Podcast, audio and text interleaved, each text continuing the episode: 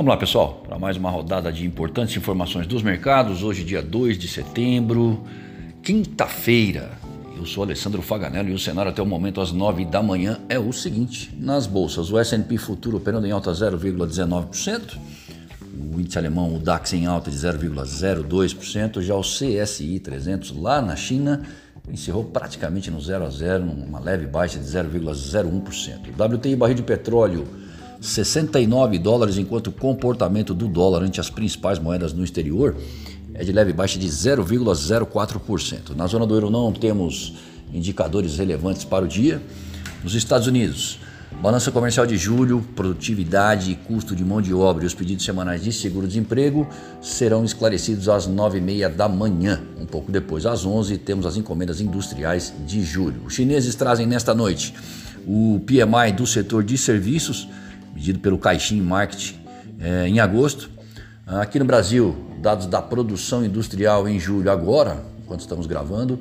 Uh, quanto ao IPCS para as capitais, variação de 0,71% na quarta quadricemana do mês de agosto. Cinco das sete pesquisadas registraram decréscimo. E o fluxo cambial até dia 27 de agosto foi positivo em 3,78 bilhões de dólares. Ah, a Câmara aprovou o texto base da reforma do imposto de renda, mantendo a taxação sobre lucros e dividendos em 20%, com possibilidade de redução para 15%, assim que os destaques, que são aquelas sugestões de mudanças, forem analisados. E, aliás, temos vários deles sendo analisados hoje. É, quanto aos precatórios, a possível solução elaborada pelo Judiciário, discutida com os presidentes da Câmara e Senado, deve ficar para depois das manifestações de 7 de setembro, reflexo aí do embate entre o STF e o Executivo. No exterior, após o relatório da ADP mostrar a criação de empregos nos Estados Unidos abaixo do esperado em agosto, aumenta a expectativa pelo payroll amanhã, que pode traçar o caminho que o Federal Reserve vai andar. O Jerome Powell, presidente da instituição, espera por uma recuperação consistente do mercado de trabalho para que o banco fique mais confortável para reduzir os estímulos por lá medida que impactaria os mercados emergentes. Com a atividade industrial expandindo e os empregos patinando, é importante a leitura do relatório geral do mercado de trabalho americano antes da reunião desse mês sobre política monetária.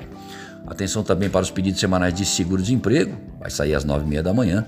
Por aqui, o Campos Neto, presidente do Banco Central, prevê revisão para a projeção do PIB nesse ano um pouco para baixo e alta para a Selic, visando conter a inflação. Com a aproximação dos eventos da próxima semana e nessa véspera de payroll, é possível observarmos alguma cautela no ambiente de negócios. O dólar vai abrindo em baixa no início dos negócios. Lembrando que o encerramento de ontem para a moeda americana foi de 5,1850 e para o euro foi de 6,14.